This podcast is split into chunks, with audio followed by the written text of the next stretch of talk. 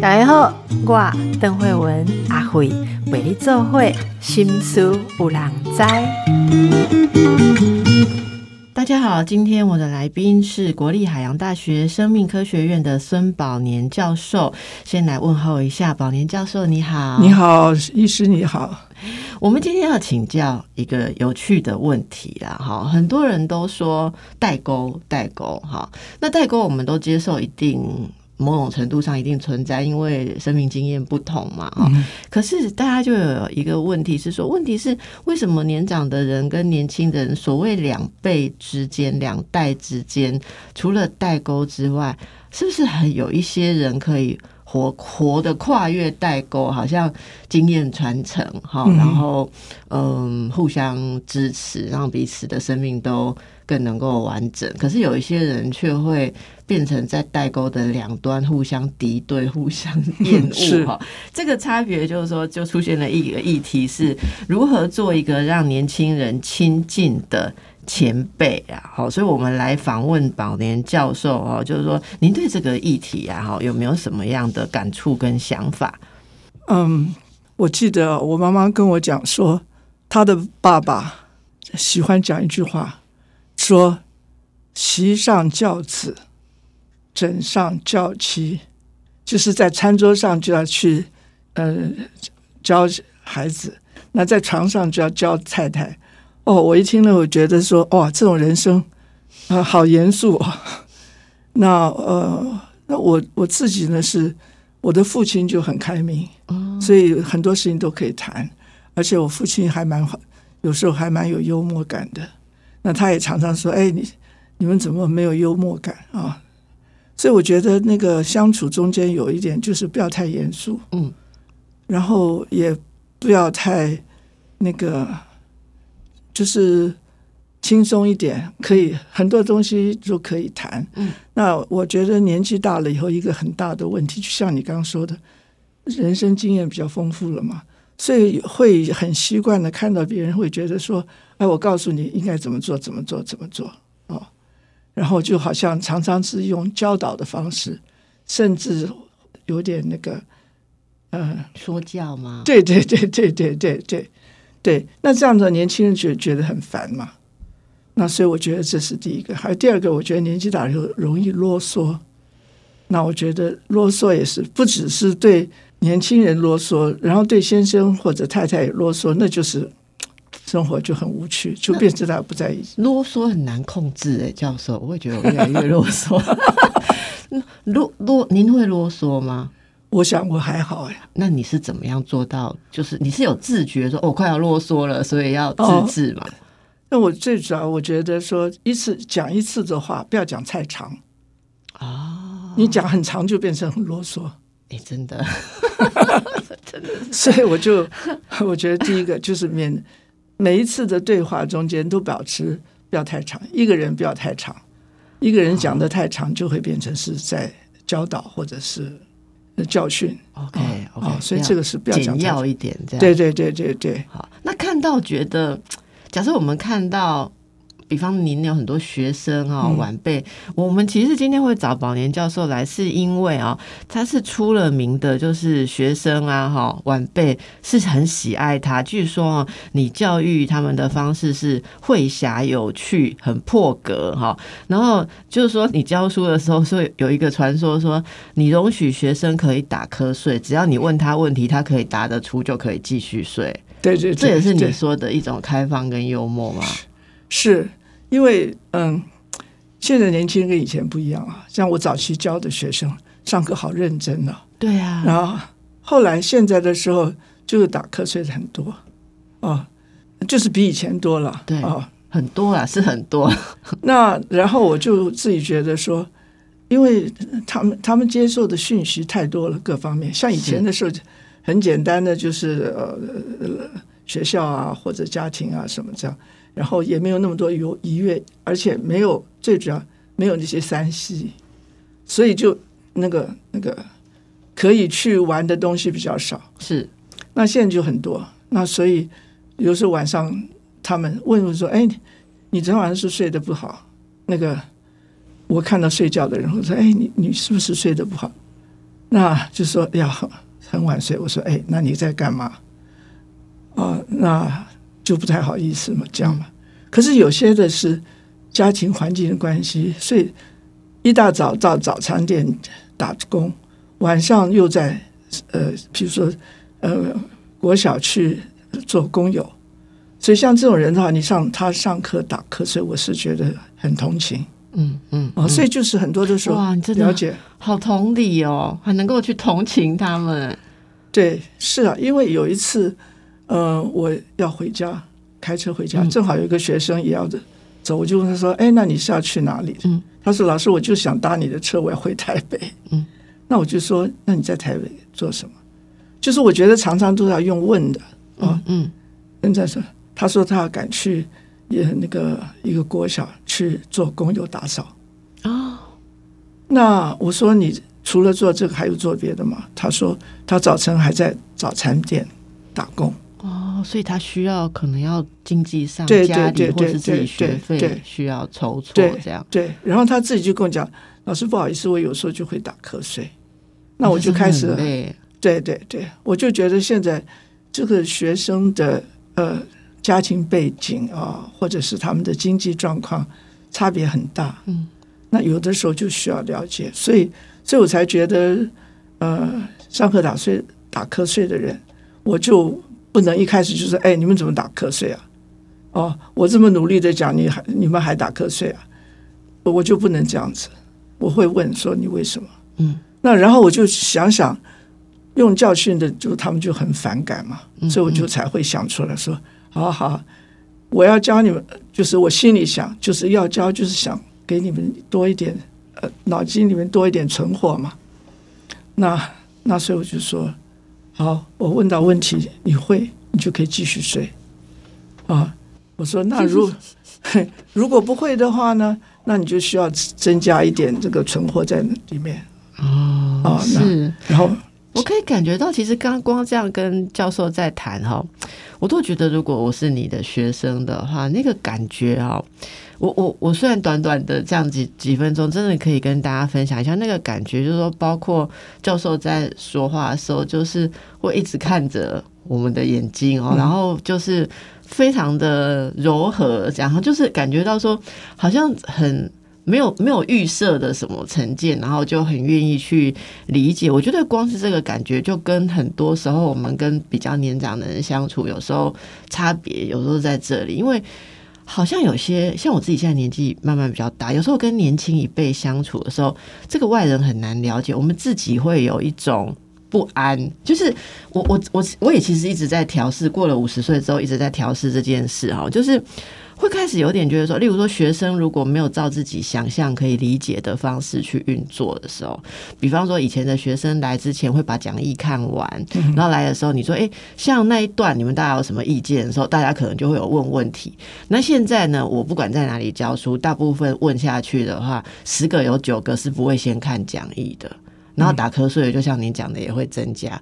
然后我们会觉得说，哎，不太能够理解他们的。原因是什么？就像您刚刚讲，还没有理解原因的时候，其实长辈也是 所谓长辈啊，或老一辈也会焦虑诶，因为我会觉得说，哎，好像我以前的那一套。现在不管用的时候，我我我自己有体会到会焦虑，所以我那时候也跟一些前辈聊，跟前辈请教说怎么走过这这个自己慢慢从好像跟他们一样还蛮年轻，比较接近，到慢慢他们会看你是一个老师或比较老老师的时候，我就记得我我有前辈跟我讲说，自己要先克服那个不安感，因为我们不安的时候，无形中就会你就会有防卫，就可能就是我现在想是不是就做不到您说的那个幽默啊。好，或者说开放去问他们，那有的老师就会变得更严格，嗯，好，然后或者说我有看过有人就像我有同事就生气，有就是生气说，既然你们都没有看完，我就我之前有说要看完才要进来，那你们既然都不看不讲话，我也不讲话，就老师就坐下来赌气。一起师生不讲话，后来当然被学生那个怎么教学评量会骂骂骂爆了嘛哈，所以我我在想说，其实自己也有一些体会，所以我也想请教一下那个保研教授，你你自己有跟晚辈这晚辈相处，包括学生还有亲人吧，好，亲人有我的女儿，哦，是呃女儿，可不可以跟我们分享一下，说在这个过程中，你有没有也从觉得困扰，然后到去调整方法这样子的心路历程？嗯，有有没有举几个例子？我的呃，我的两个小孩，我有两个女儿。嗯那然后我那小女儿有一次回来就跟我讲，我忘记她讲什么事情，就是做的不好。哦，很小的时候吗？呃，不是照呃国中的时候，哦，是然后就是讲是，我忘记是什么事，就讲的不好，做的不好。那我一听就赶立刻就跟他说：“哎，那你不你为什么不这样做？不这样做？”我就讲一堆。对，后来那个小孩，我女儿就马上跟我讲：“妈，人家已经很难过了，你还要讲这些？”哇！我突然就惊醒，对，就说其实他们做错事情或者做的不呃不理想的时候，他们自己心心里知道。我今天早上也做了一模一样的事。人之常情。我等一下再说。是那那所以你你他有跟你表达说他他就跟我说说：“很难过妈，你人家已经很难过了，你还要讲。”嗯对，那我突然就就心里就突然下好像震惊啊，就觉得说，哎，对哦，我怎么没有想到？其实那种时候，他们只需要一个肩膀，让他可以趴在上面哭一哭。真的啊对，所以我就从那个以后，每件事情我就不急着反应。那你如何按耐下说我是你的妈，我知道你这个问题，那个是因为错在这里才会你才会承受这种压力。我我们当妈都会想说，哎呀，如果方法用对，你就不用承受这种难过，然后就很想爱讲那个方法，对不对？对可是如果只给他一个肩膀哭，却哭是当下可能会很安慰，事后是不是还是要找技巧对对把那些东西讲是是出来？是我只是觉得需要有，就是对的时间在讲。啊，对的时间在哪里？现在青少年都没有时间跟我们对，都 永远没有对的时间。我你知道吗？我一个学生跟我说哈，他说老师，只要你不要想要教我什么，我们之间都是对的时间。只要你开始想要教我东西，我们的时间就立刻变得不对了。您都用什么样的方式去引导孩子分享你的人生经验？因为，因为我觉得长辈一定就就有很多，我们我们也跌倒过，我们也磨练过，不管是职场、感情、人际，哈，或者各方面、各自我方面，我们都知道，我们都用过错的方法，然后受伤，然后嗯学到应该要怎么样，就很想把这个给小孩，对不对？对那那您通常是怎么去拿捏，或者说有没有什么方法来输出？要看什么情况，用什么样的秘诀，比较能把你的经验传给他？是，我觉得就是不管是跟小孩或者跟学生，我觉得要在一起很快乐最重要。嗯哦，所以像我的那个研究生啊，我就每次都跟他们讲，说当你做到觉得很快乐的时候，嗯，做研究、做实验，觉得很快乐的时候，那你就是差不多可以可以毕业了。我就跟他们讲，所以就是要自己要在那个做中找到乐趣。那然后我也希望提供的是一个快乐的学习的环环境啊，所以我我很少呃就是板起脸来呃骂他们，或者说我我我不会做这个事。不会做这个事。对，因为另外一个，我觉得现在的年轻人那个玻璃心呐、很容易很脆弱，所以而且常常其实没有自信，所以你稍微讲一点东西，让他觉得哇信心崩溃了，哦，那就那就麻烦。嗯，所以，所以我都是尽量不要。那我多半都是先用问问问题的方法。你这个问问题的方法很对，就是说，呃，这个他如果他来跟我说，老师，我这个实验做的不好，我说哦，是哪里不好？你觉得哪里不好？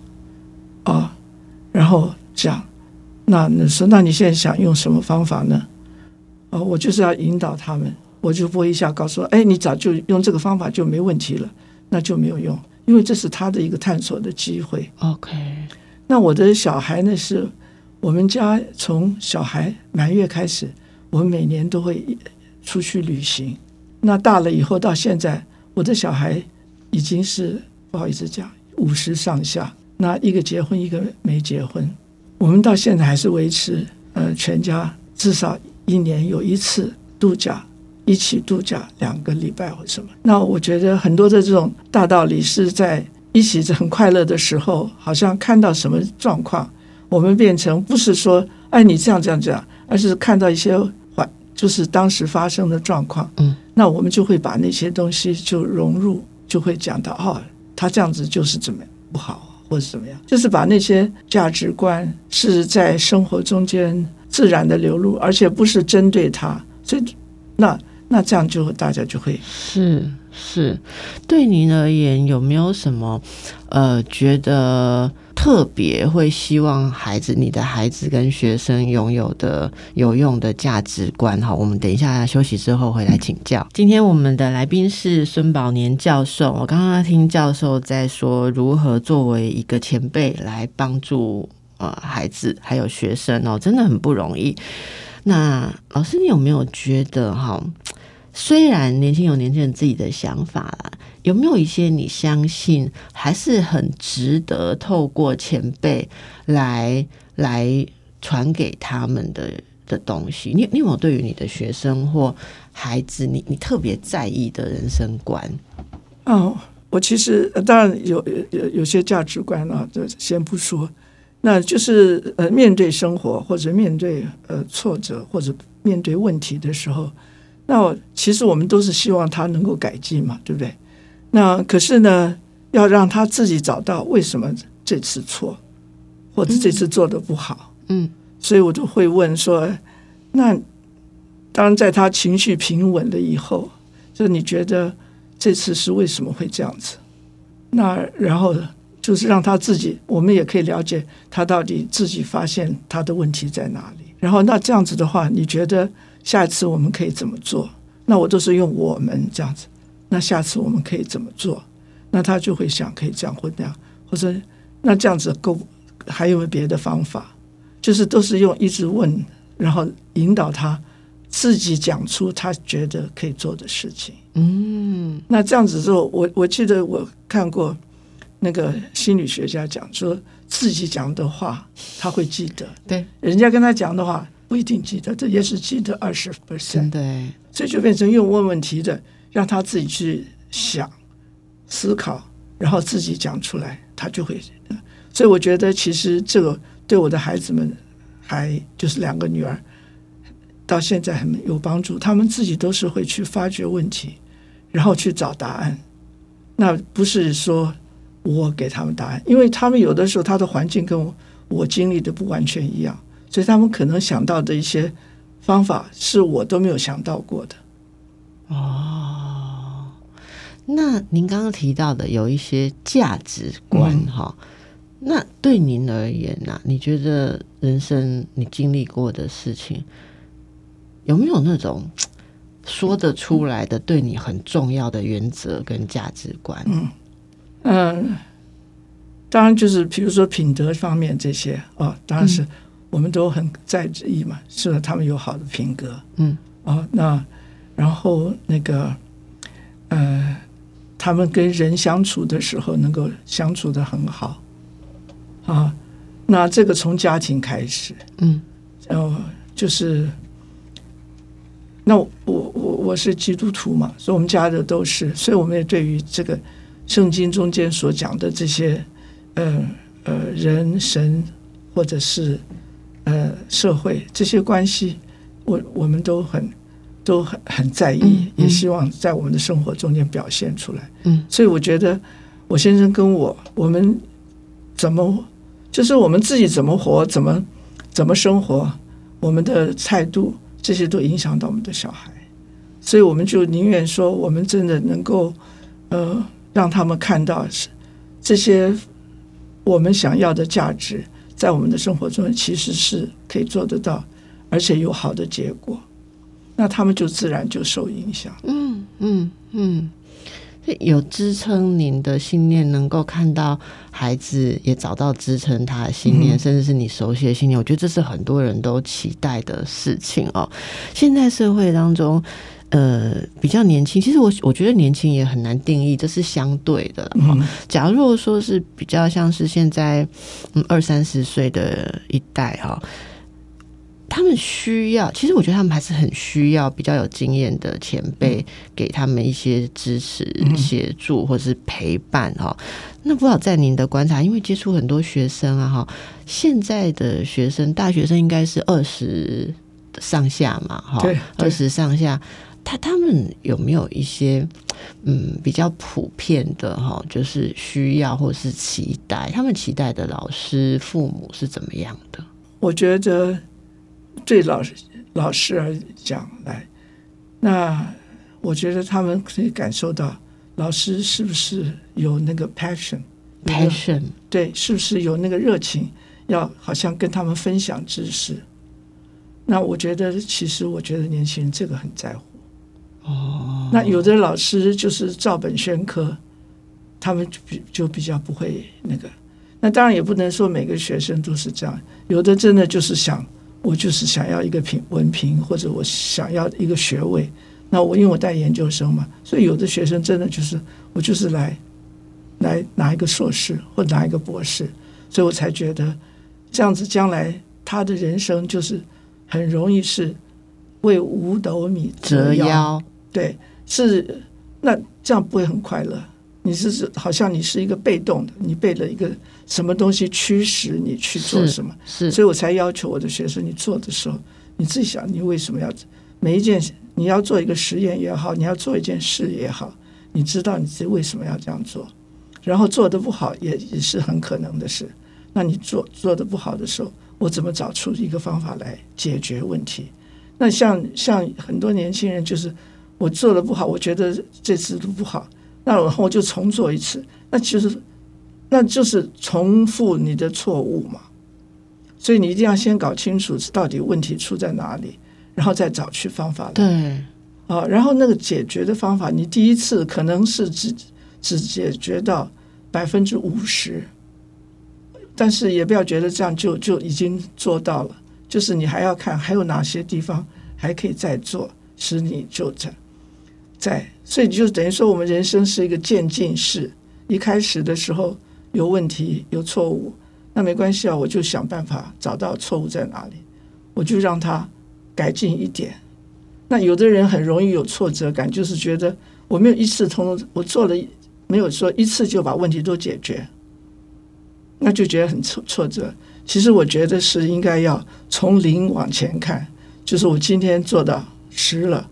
做到二十了，那我另外还有，我再怎么样可以到再做到四十五十，那这样说你就永远是有成就感，因为每次就有一点小的成就。那我觉得你想要或者完美主义的人，或者是一次就认为要做到位的人，那他常常就给自己减分，我做不没有做到就减，我又减，又又又又有错误了。那这样子的时候。就不会有成就感。虽然努力，但是没有成就感。老师，您有听过哈？很多研究生哈，因为跟老师的关系不好啊，然后弄出身心问题啊，然后甚至辍学或者放弃，还有很多跑来看精神科。你像我们这个工作，心理治疗跟精神科，听了好多研究生跟那个指导教授的，您您点头就是有听过嘛？对不对？哈，那就是。那种问题大部分哦，我我听到的都是说，例如说，呃，跟教授不能沟通，好，然后教授坚持一些东西，可是他做不出来，或者是说，呃，教授期待要有一个东西，但是也没有一个很具体的的建议，所以他也生不出老师要的东西，然后这已经变成你如果去看一些研究生的群组，会有那种什么。呃，指导教授源忧郁症，好像源于指导教授忧郁症。我我我蛮好奇，说老师带这么多研究生哈，那个研究生你有没有遇过？例如在跟他本身跟权威自己有些心结啊，哈，所以本身在面对老师，在使用老师的协助的时候，他就有一些障碍或什么。有遇过这种例子？那您是怎么帮他化解，去建立好的关系？我也有，就是我也有收过学研究生，先是在跟别的老师在一起，要出问题，然后出了问题，然后来问我说：“对对对对对。”还有一个曾经就我出国，然后他就写了一个信给我，说：“我已经把我的那个桌子搬到你实验室了，我要来跟你。”对，为什么你有这么大的吸引力？我想第一件事情，我不会，我不会去骂他们，啊因为有的老师东西很烂怎么办？哦，那我会会我我改的很仔细，我都会问他问题。他哦、你还是用刚刚说问问题的方式对引导他对对对。对，然后呢，我我也曾经有过一个博士班的女生啊，那我每个礼拜跟她要 meeting 嘛，要要要讨论。那每次约好的时间的时候，她就打电话到呃实验室来说她肚子好痛，然后那个她不能来，就几次都这样了以后，我就想说，哎，为什么都是每次我们要见面的时候，他就肚子痛，或者是有什么不舒服？那我觉得这就是精神科中间的那个那个新生对对，新生症。症啊，所以我就知道了，所以我就那我我就发现他是一个完美主义，他觉得他做的不够好，他的这一个礼拜的进度不够好，所以他就觉得不不能够来见我。对，所以我就就是跟他说：“哎，你既然是你你是来做学生的嘛，当然不可能也每一次马上什么事情都很好。哦，那假如你什么都可以做的，马上就做的很好的话，你就不用来学了。所以我跟你说是没有问题的。然后就慢慢，后来这个学生到现在，他现在也在大学教书。哦，对，所以然后也呃呃，久不久他已经毕业大概三十年了，嗯，久不久会寄一个东西来给我，所以我就我就觉得，我就觉得就是一个就像我刚刚说的，自己要求太多，所以每次给自己减分。啊。那另外一个就是，另外一个就是说，那个呃呃，做老师的人不能讲难听的话，最就是你怎么这么笨啊？怎么到现在还不会？这种话是不能讲的。或者说你这样会不会太离谱？我就想听到一些老师会说，你这样会不会太离谱了？哈，这样就是嗯这样这样子的东西你也能拿出来，哈，嗯啊，类似这样的话都你都不会讲到这些话。我我我就是说，我会讲说，哎，还是问你，你这这个东西，我有啊，有有也有学生就是离我的要求差太远了，嗯嗯，嗯然后呢，就是呃他重做还是问题，就是曾经讲过的问题，他还会重新再做，都会会这样嘛？那我就真的是要按耐住住自己。那我就要问，那你这次做的跟上次做的有什么不同？是你你为什么觉得这次你就会可以解决问题啊，啊？然后这就我就会要他重新让他讲一遍给我听，怎么怎么，他是怎么做？我要他就是把做的东西一步步都讲给我听，讲给我听了以后，那我就说，嗯、那问题还是出来。那说，那你在试什么其他方法？你有想到什么方法？啊，我们最近就在就是一个学生在在这样。哦，是是，所以这些细节就可以知道说，作为一个前辈，如何可以让学生相信跟依靠。那这个是在学校嘛，哈、嗯在职场上有没有什么不同？例如说，职场上处于比较呃权威或高位的人，你知道，职场上现在年轻人也是啊，就是压力很大了哈。他们常常会说什么，嗯、因为因为现现在有有有位置的这一辈都活得很久。好然后那天听到一个说法是，以前呐、哈，大概差不多六十岁就一定都挂。所谓挂不是人、人不在，而是说大概都退休了，都或都走了嘛哈。可是现在的就是会延后，然后常常本来的职位退休的时候，他要挂个顾问。好，然后就一直霸在这个位置上面，很多的体系都有这样子的状况，所以年轻人会说什么那个那个五六年级的，就是五五民国五十几年生的，民国六十几年生的，好都都占尽了位置，所以后面出生的什么九十年次的、八十几年次以后的，都好像盼不到。好，他们都说他们在头发白之前根本挤不上去，因为 因为头发白了，上面那个可能还没走这样子哦，所以很很很年年轻人就是会讲很多这样子的无奈啦。你怎么看现在就是世代跟职场？嗯，当然在大学里也是有嘛啊，呃，不过大学、轻的教师跟对，当然大学里当然六十五岁，一般来讲六十五岁就退休，退休。那呃，我是很幸运的，就是呃，我们的系上有定一些规定，要符合这些规定了以后才可以呃延聘啊。那然后呢，有什么？那像学校里就请我做讲座教授，那我就就是到现在还是要两年要再来再审查一次。那比如说你的著作有没有有没有著作啊？然后那个你有没有带进研究经费来啊？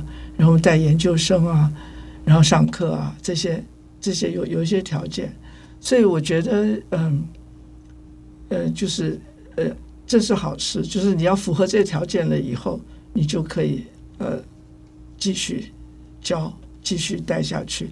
最主要是继续用那个实验室啊。那可是呢，我觉得自己年纪大的人呢，就是要也自己要小小心，就是说不要给人家觉得说我占了他的的便宜，或者是我堵了他的路哦。所以，嗯，该不要多讲话的地方，一定不要多讲话 哦。那然后呢，自己一定要有进步，这样子他他们才会服气，而且呢，一定要成为别人的垫脚石。嗯，啊，像比如说，呃，有年轻的教授，他要申请那个国科会或者科科技部的教对，对，呃，那像我现在这种年纪是不可以再申请，不不可以做主持人，但是我可以做共同主持人。所以年轻人他们自己的著作没有我不够多，对，然后就找我做共同主持人，那我就都很乐意。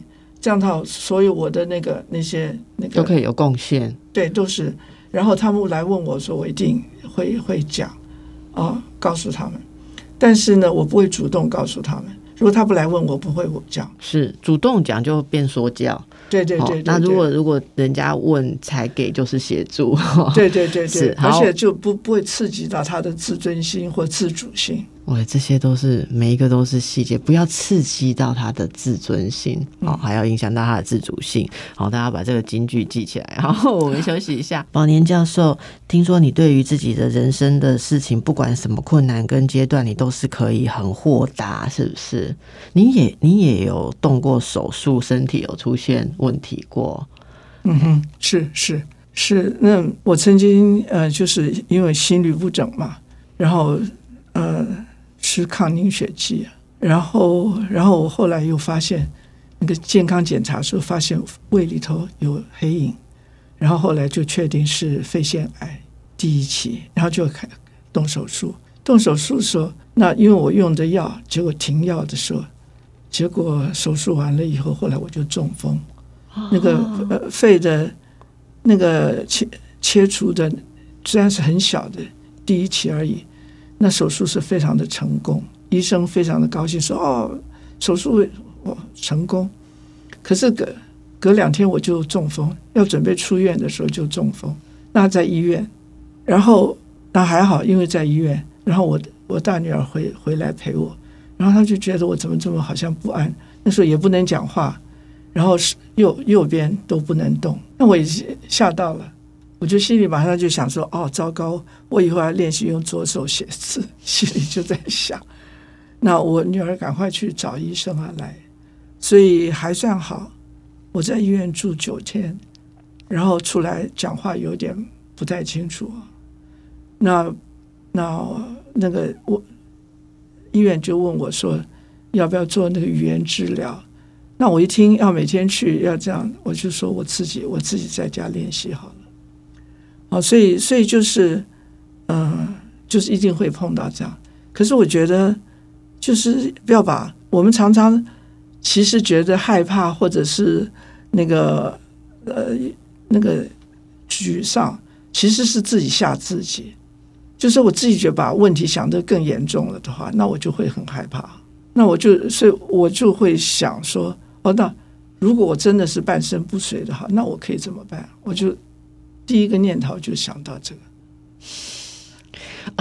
好好快的进入到现实状况，然后人家说要面对他、接受他、处理他、放下他哦，所以您那个四个步骤，在感觉右边不能动的时候已经完成了，这样 已经开始想到说要怎么处理，这样对对对练左手。说这个，因为我我刚刚是蛮注意到您说您是基督徒，我知道有信仰的人，或者说我认识的很多，嗯，有有有基督信仰的人都很习惯说，不管遇到任何状况，都把自己交托给主。啊、嗯所以自己会很容易习惯要处在一个谦卑的状况，然后会省略很多的对抗跟挣扎。我不知道是不是对您而言，因为是年纪到一个程度，我们听众朋友很多中年以上的朋友啦，其实我我觉得不管什么事情豁达，就是会很害怕身体失能跟生病，对对对是，所以生病是最难豁达的耶。嗯，是，是我自己也觉得，我我我想也许，呃，我觉得啊，嗯、这就是我这个信，就是基督信仰，对我来讲，好像给了我一个安全感，因为有一点气，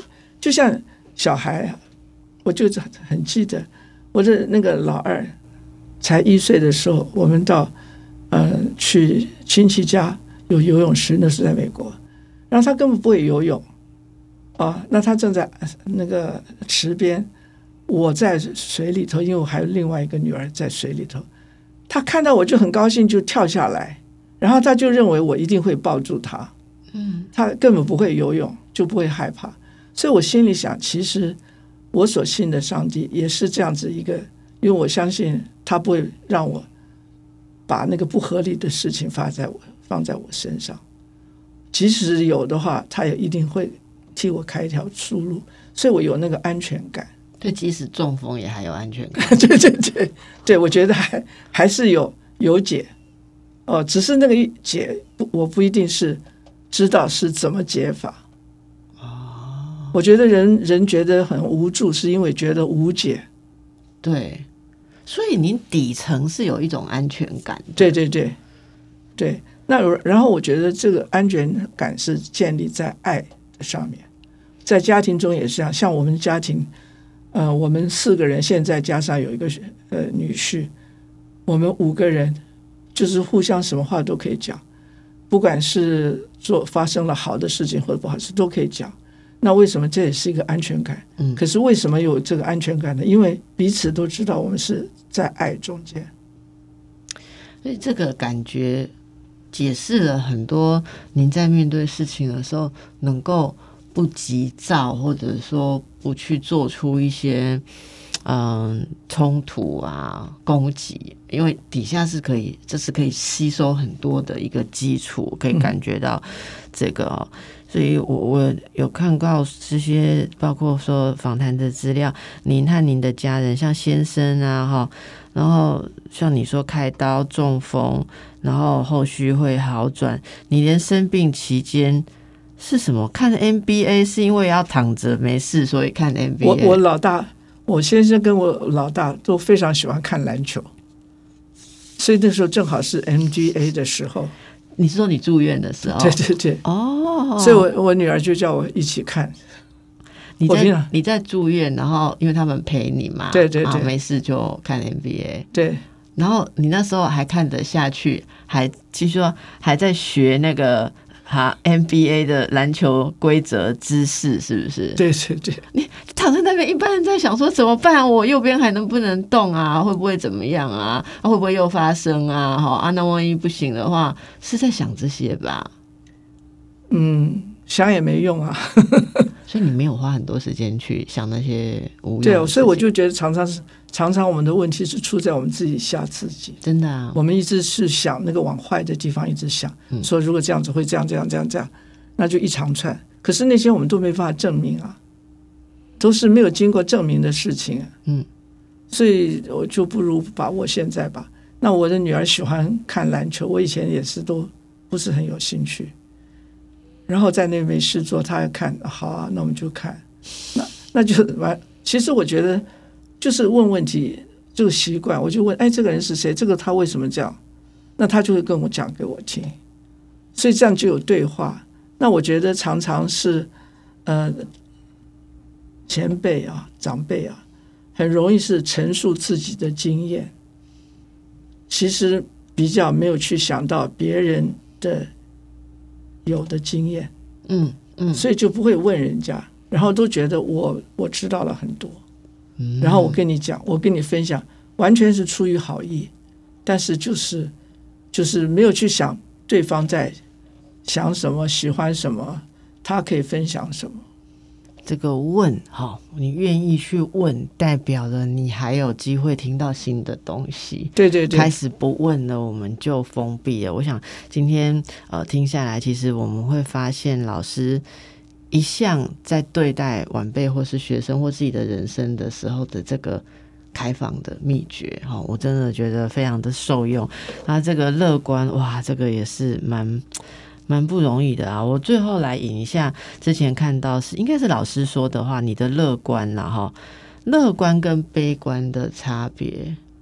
哦，是我其实这是最早以前的时候啊、听一个牧师讲，在美国的时候，一个牧师讲到的时候讲到，他说：“你看一个甜甜圈，看一个甜甜甜圈，然后呢，乐观的人他就看到那个甜甜圈的可以吃的那一部分，对不对他说悲悲观的人他就只看到那个洞，就觉得啊，为什么这边会有一个洞？对对 对。”好，那我就觉得这就是我们自己的选择，我们到底要看哪一个？乐观的人哈，这边老师以前也有说过，从零分开始往上看，对就说你可以是零分，但是你有一些什么，那这是乐观。悲观的人是从一百分往下看，是哦就是说为什么不是一百分，少了什么什么？对好、这就作为我们今天的结论啦，送给大家看，你要从哪一边看过来。好，然后如果年纪到了，像老师这样，还能够被很多年轻辈围绕着喜爱，我想是多么好的好、对，我感觉得很幸福。谢谢老师带给我们的温暖跟分享，祝福大家。谢谢邓医师。